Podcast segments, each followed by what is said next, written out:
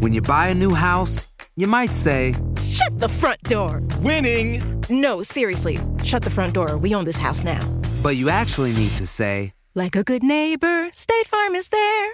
That's right. The local State Farm agent is there to help you choose the coverage you need. Welcome to my crib.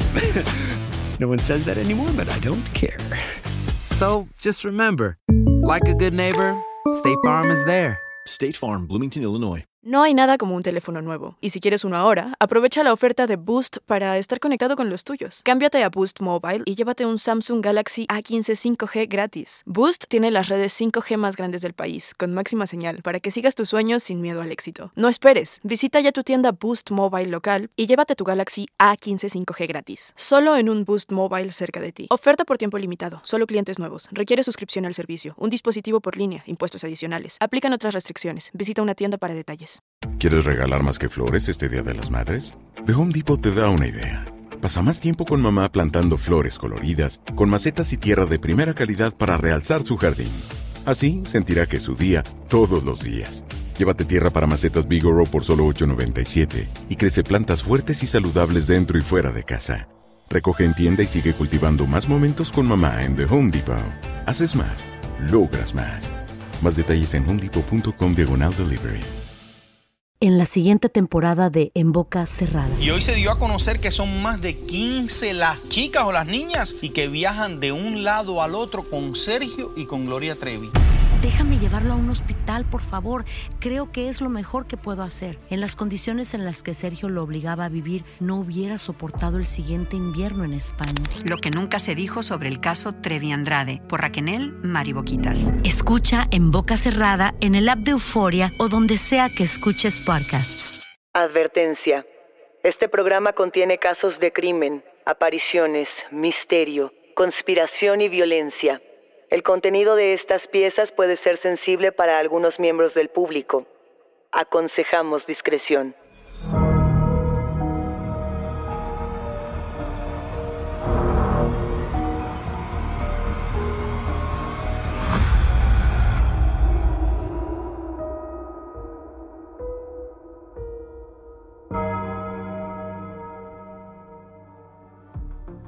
Saludos enigmáticos, bienvenidos, bienvenidas a esta conversación con nuestros especialistas en misterio. Los invitamos a seguirnos en nuestras redes sociales, Instagram y Facebook, porque hoy vamos a hablar sobre nuestras pesadillas y se encuentra para ello Fernando Santamaría. Recuerden que pueden escucharnos a través de la app de Euforia, la página de YouTube de Euforia Podcast o donde sea que escuchen podcast. Y no se olviden de suscribirse o de seguir el show para que no se pierdan ni un momento de Enigma sin resolver. Esta no es la primera vez que hablamos de hasta dónde puede llegar la mente humana y hasta dónde pueden llegar los sueños. Pero nunca nos habíamos sentado a hablar de nuestras propias pesadillas. Así, propiamente decir, hacemos una fogata paranormal de nuestras felices pesadillas, creo que no había sucedido. Pues justamente hoy tenemos esta fogata paranormal para hablar de nuestros sueños, de los rincones extraños de nuestra mente, y para eso nos acompaña nuestro querido Fernando Santamaría. Fernando Santamaría, radialista, especialista en toda clase de temas paranormales. ¿Cómo estás, Fernando? Bienvenido. Yo encantado de volver por acá, siempre me gusta estar de visita. Y ahora en este tono mucho más personal, este, no me peiné, pero bueno, vamos a ver qué hay dentro de la mente.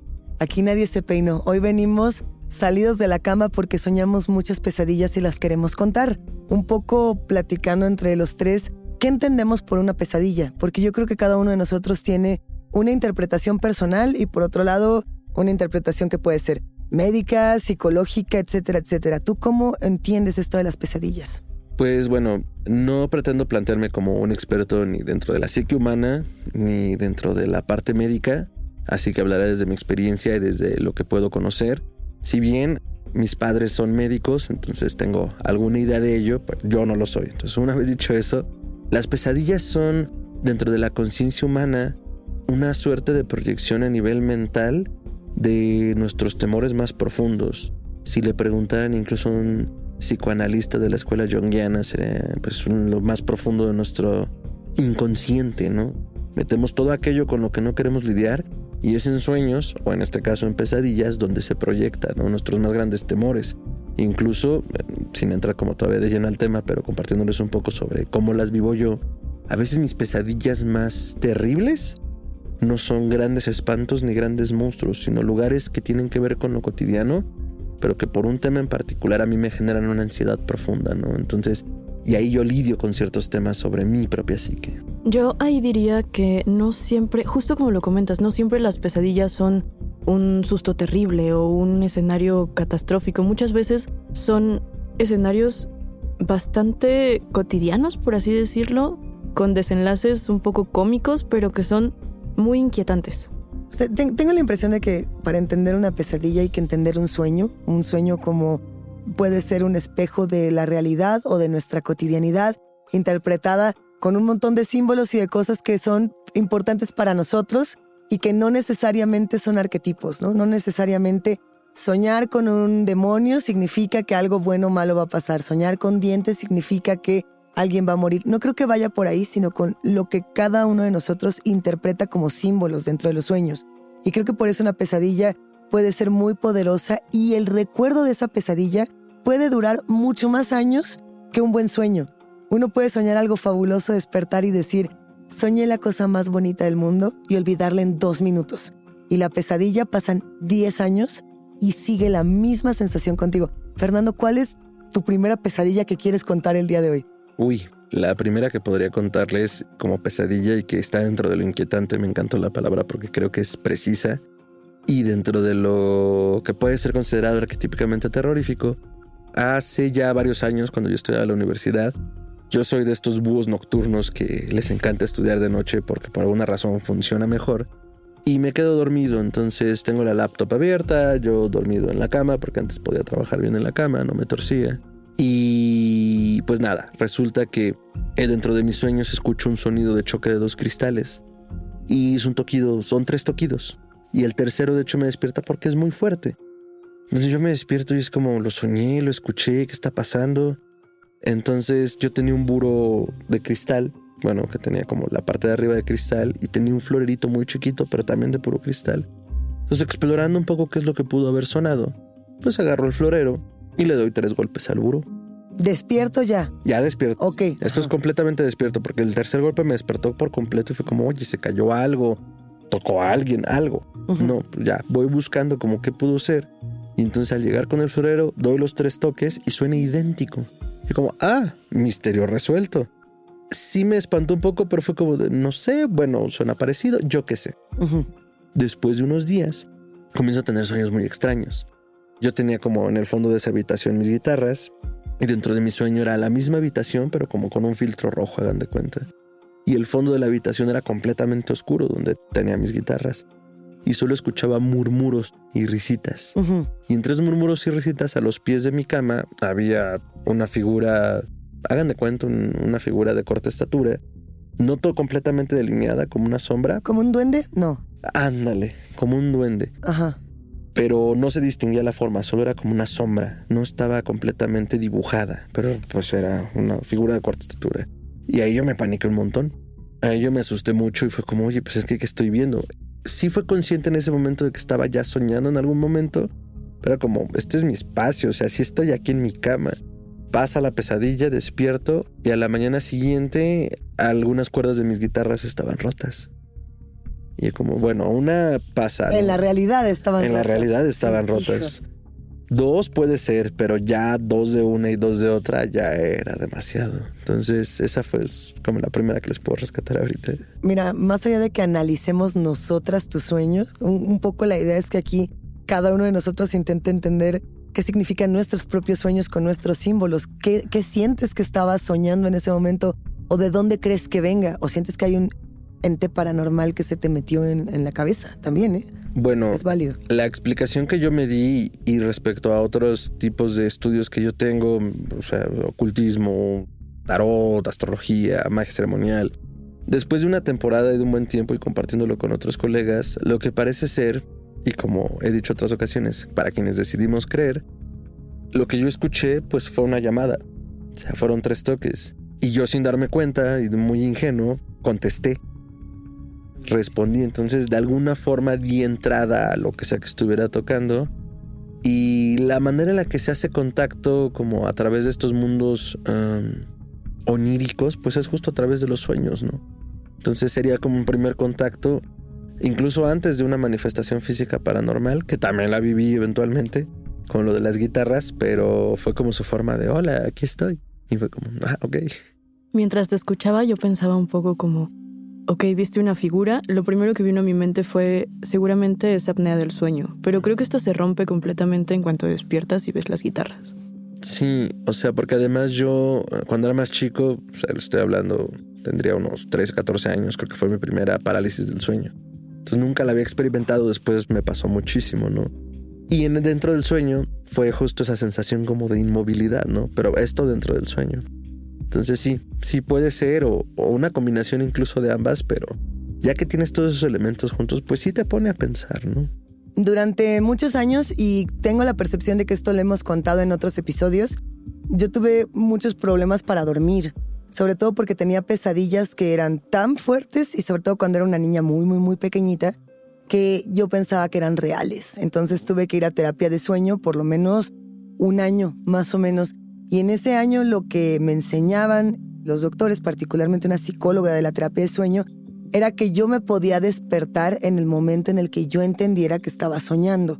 Un poco esta misma premisa la han intentado reproducir en numerosas películas, ¿no? Como ¿no? en Inception tú girabas esta pequeña pirinola, este pequeño objeto, y si seguía girando, si continuaba girando, quería decir que estabas soñando, y si caía, quería decir que estabas en el terreno de lo real, para no confundir, ¿no?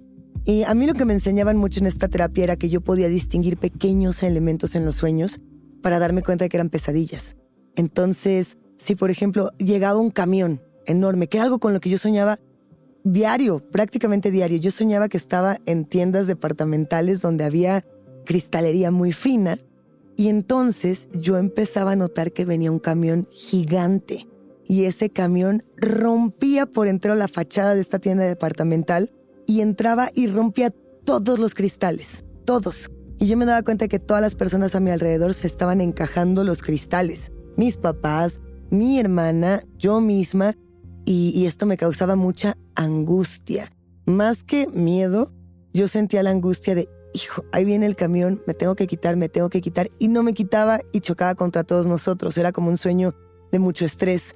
Y después me enseñaron, si tú ves que es un camión muy grande, seguramente no es un camión real. O sea, seguramente esto no ocurre porque no existen camiones de este tamaño. O si tú notas que el cristal no brilla de la manera en la que brilla el cristal, estás soñando y te puedes despertar. Y yo de ahí pude rápidamente decir, estoy soñando. Y me, y me despertaba. Y ya, ahí terminaba. Y sin embargo, actualmente tengo pesadillas de las cuales no sé bien a bien cómo salir. No sé si es porque una vez más tengo mucho estrés o estoy cansada o el trabajo. Hay muchas cosas de la vida adulta que no nos explicaron hasta que nos volvimos adultos.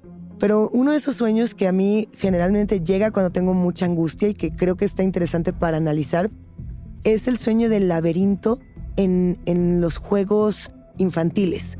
No sé si han ido a restaurantes que tienen este tipo de laberintos de plástico, muy de comida rápida. Cuando yo sé que algo muy malo está por ocurrirme en la vida, sueño que estoy perdida en estos laberintos. Y yo he querido interpretar que son los laberintos de la mente, ¿no? Que fuera como mi mente jugando conmigo y albercas de pelotas y albercas de, de una espuma. O sea, mi sueño se vuelve cada vez más pesado cuando caigo en esta alberca de una espuma y es recurrente. Y, no puedo salir. Inclusive tengo que decir que ya ni siquiera es legal en Estados Unidos o en México que estas albercas de, de una espuma existan porque muchos niños se ahogaban masticando este tipo de materiales. No morían, sino pues, se ahogaban, los tenían que sacar drama en estos lugares y las quitaron, pero esa es parte de, de esos sueños. ¿Ustedes qué opinan justamente de estos sueños como de mucha angustia que ya podemos empezar a analizar y a romper? Es que yo creo que justamente, bueno, no, es un hecho. El sueño responde a tu contexto. Entonces tal vez no puedes salir de estos sueños porque te enseñaron a analizar estos elementos cuando eras niña. No has tenido esa misma, ese mismo acompañamiento pues ahora en tus sueños de adulto.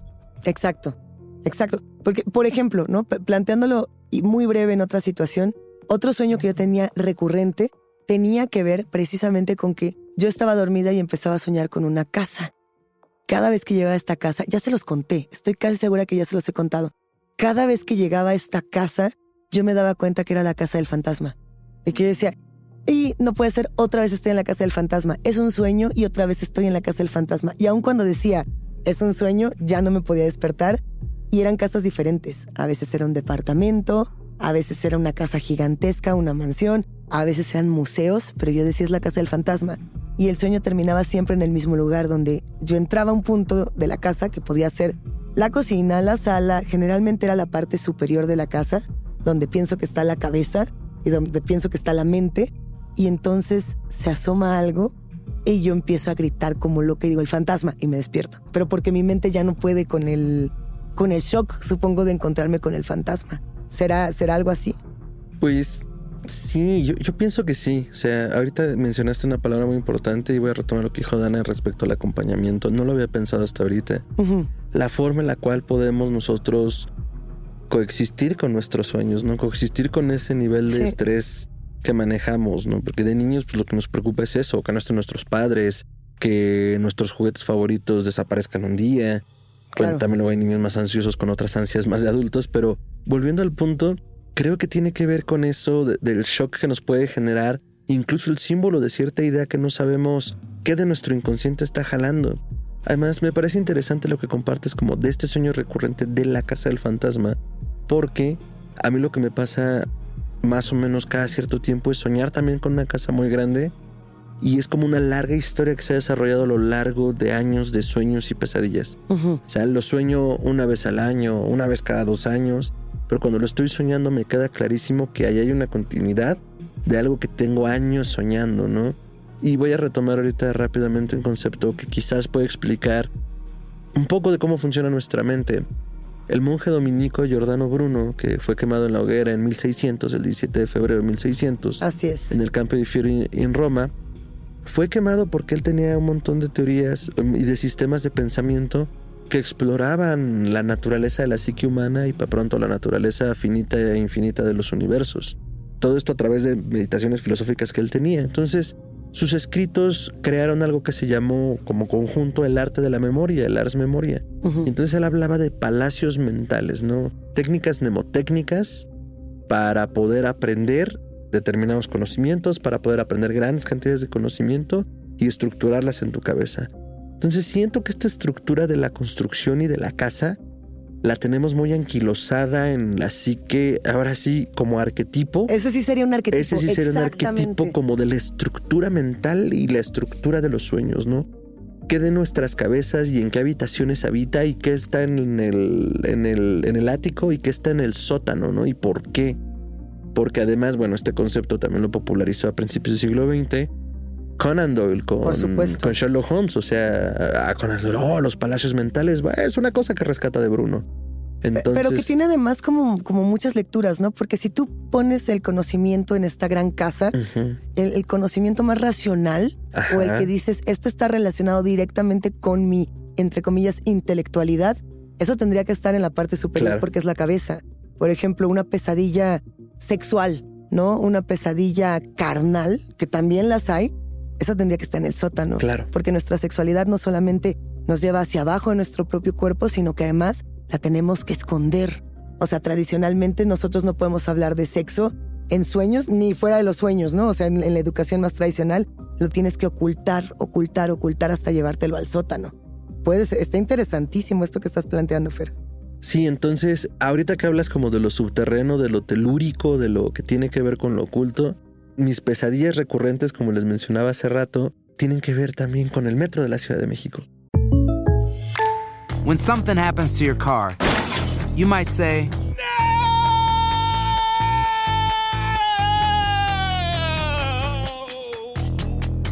My car!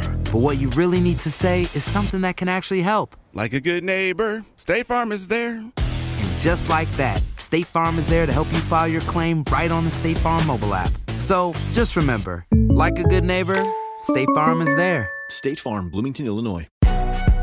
Si no sabes que el Spicy McCrispy tiene Spicy Pepper Sauce en el pan de arriba y en el pan de abajo, ¿qué sabes tú de la vida? Para, pa, pa, pa.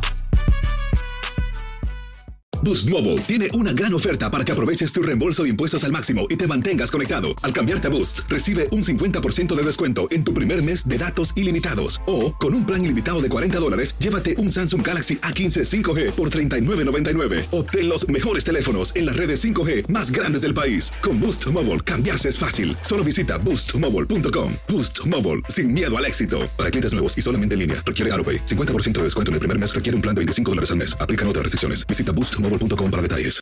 ¿Quieres regalar más que flores este Día de las Madres? The Home Depot te da una idea. Pasa más tiempo con mamá plantando flores coloridas, con macetas y tierra de primera calidad para realzar su jardín. Así sentirá que es su día todos los días.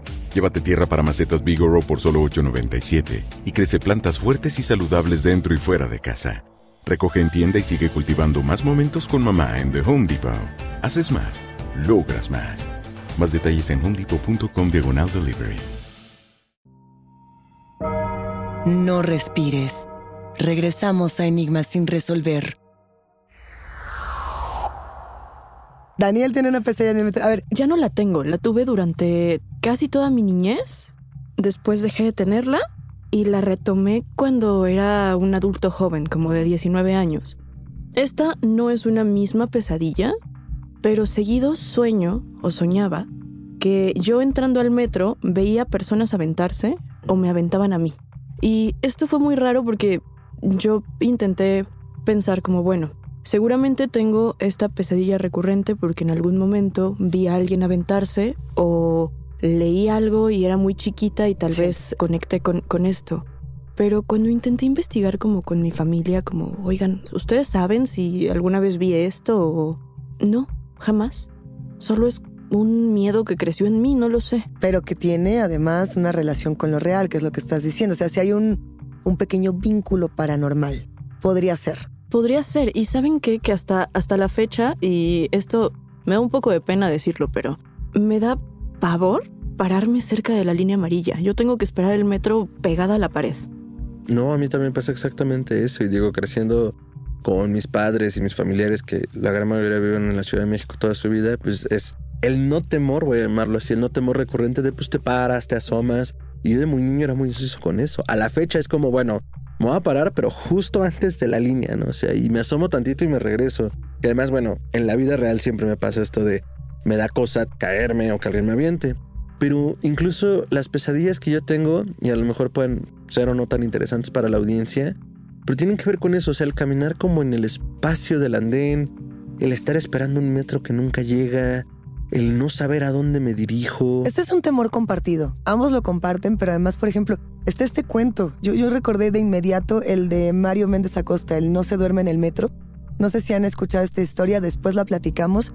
Siento que hay algo que se relaciona directamente con el metro y lo que nosotros entendemos, cada uno de nosotros por el metro, el miedo a ser aventado. Por ejemplo, yo no había pensado en el miedo a que me aventaran. ¿Cómo es tu pesadilla? En mis pesadillas sí es más una cosa de tengo que llegar a algún lugar, pero no sé a dónde y no sé cómo. Y de repente en el propio metro empiezan como a aparecerse de otros espacios donde yo estoy, mi casa, los amigos, clubes, que están allí. O sea, somos parte como de ese mismo espacio subterráneo. Abres una puerta y es la casa, abres una puerta y es la escuela. Pero es como, ¿por qué?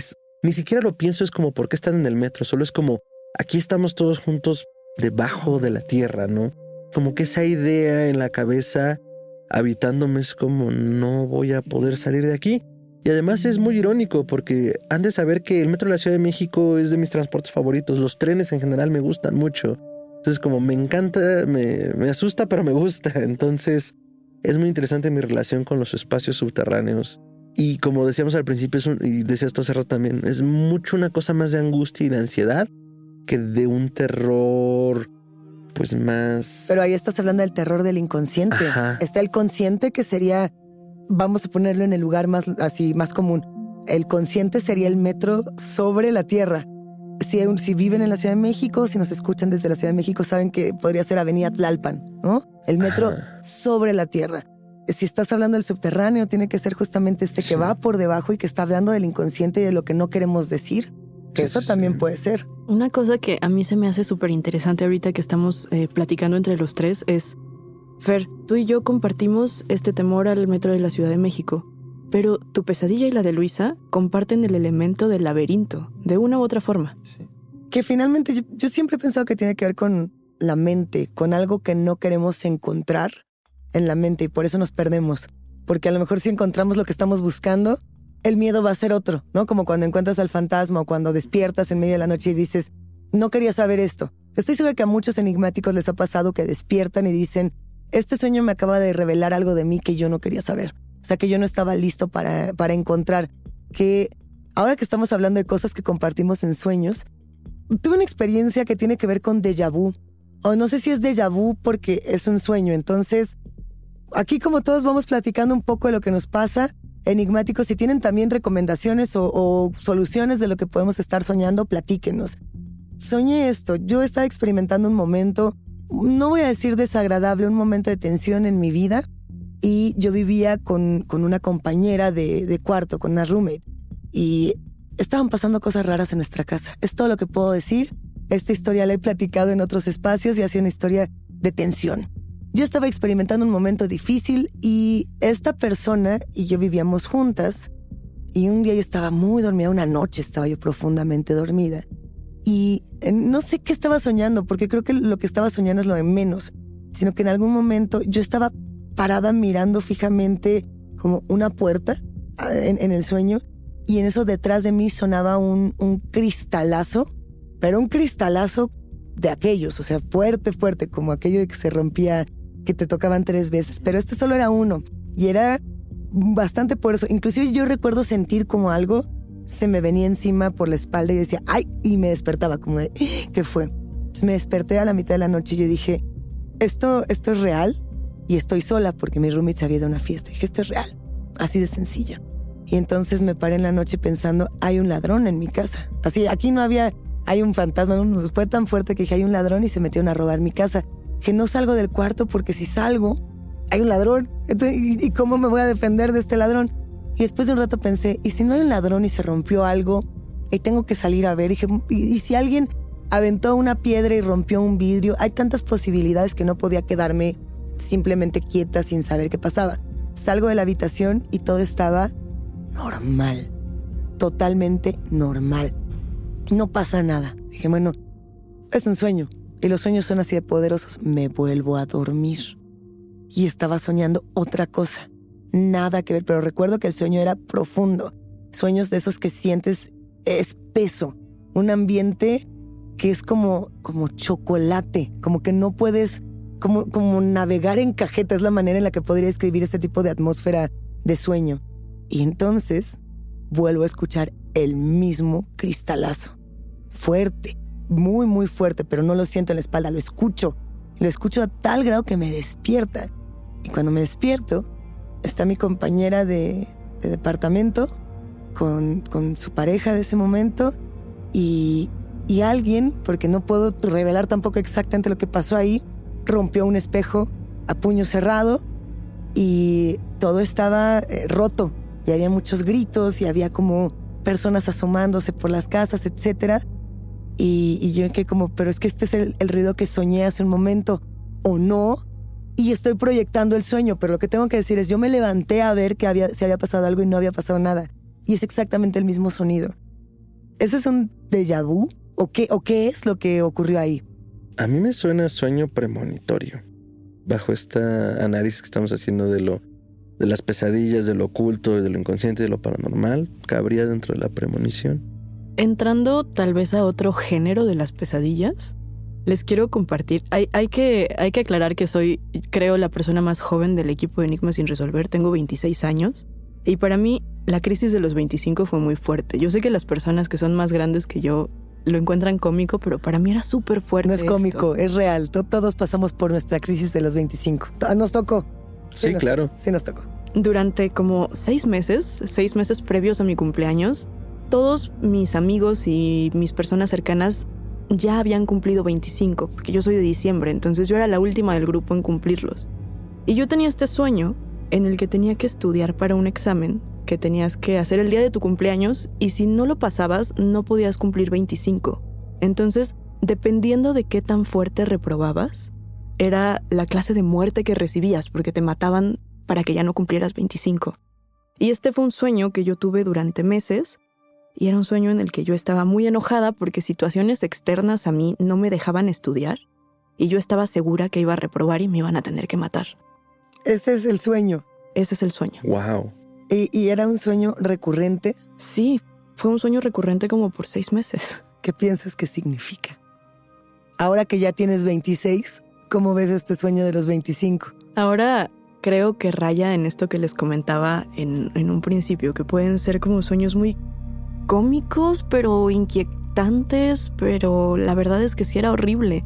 Yo creo, porque también en ese entonces estaba en un contexto en el que estaba volviendo a estudiar, empecé un diplomado intensivo en historia del arte, entonces creo que tenía que ver con eso, con regresar a mi vida de estudiante, pero ya de más grande, y saber que iba a atravesar una de las edades que son, pues, muy significativas.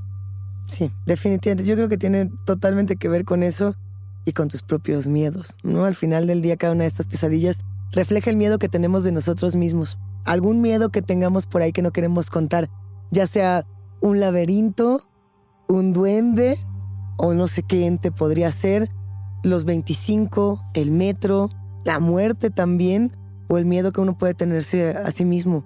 No, yo creo que puede ser cualquiera de esas tres. Esta fogata paranormal de felices pesadillas está llegando a su fin. Se va a tener que repetir. ¿Vas a regresar, Fer? Si me invitan, yo siempre estoy dispuesto. ¿Cómo no? Segunda fogata paranormal, que así sea. Gracias, Fer. Gracias a ustedes, Luisa, Dana, audiencia. Enigmáticos, dulces sueños. Y felices pesadillas. Enigmáticos, la conversación con nuestros especialistas en misterio ha terminado, pero siempre hay otra grieta que investigar junto con ustedes. No se olviden de seguirnos en nuestras redes sociales. Nos encuentran a través de Instagram y Facebook. Yo soy Daniel Duarte. Y yo soy Luisa Iglesias, y ha sido un macabro placer compartir con ustedes. Recuerden que pueden escucharnos en la app de Euforia, la página de YouTube de Euforia Podcast o donde sea que escuchen podcast. Denle follow o suscríbanse al show en donde sea que nos escuchen y así no se pierden ni un momento de enigma sin resolver.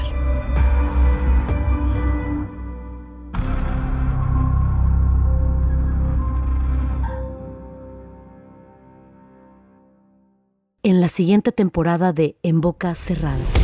En alguna ocasión estando en Brasil, él mencionó que si alguna de nosotras llevábamos a la policía antes de que entraran, él primero se mataba. Ándale, ve y trae a Ana Dalai. Katia se levanta, va al cuarto, regresa y se queda parada en medio de la sala congelada. Y descubre el rostro de Ana Dalai y vemos la imagen más terrible del mundo. Lo que nunca se dijo sobre el caso Trevi Andrade, por Raquel Mariboquitas. Escucha en boca cerrada, en el app de Euforia o donde sea que escuches podcasts. Aloha mamá. Sorry por responder hasta ahora. Estuve toda la tarde con mi unidad arreglando un helicóptero Black Hawk. Hawái es increíble. Luego te cuento más. Te quiero. Be All You Can Be, visitando goarmy.com diagonal español. Boost Mobile tiene una gran oferta para que aproveches tu reembolso de impuestos al máximo y te mantengas conectado. Al cambiarte a Boost, recibe un 50% de descuento en tu primer mes de datos ilimitados. O, con un plan ilimitado de 40 dólares, llévate un Samsung Galaxy A15 5G por $39.99. Obtén los mejores teléfonos en las redes 5G más grandes del país. Con Boost Mobile, cambiarse es fácil. Solo visita boostmobile.com. Boost Mobile, sin miedo al éxito. Para clientes nuevos y solamente en línea, requiere AroPay. 50% de descuento en el primer mes requiere un plan de 25 dólares al mes. Aplican otras restricciones. Visita boostmobile.com para detalles. Si no sabes que el Spicy McCrispy tiene Spicy Pepper Sauce en el pan de arriba y en el pan de abajo, ¿qué sabes tú de la vida? Para, pa, pa, pa. En JCPenney tenemos infinidad de regalos para el Día de las Madres hasta el domingo. Ahorra hasta 40% en todo Liz Claiborne y vístela de pies a cabeza con la última moda. Además, aprovecha las ofertas Yes Please, con diamantes y piedras preciosas a 25 dólares para miembros de JCPenney Rewards. ¿Aún no eres miembro? Inscríbete. Es fácil y gratis. Y regálale a mamá todo lo que se merece. JCPenney. Vale la pena. Ofertas válidas hasta el 12 de mayo en selección de estilos. Aplican otras exclusiones. Joyería se excluye de los cupones. Detalles en la tienda jcp.com.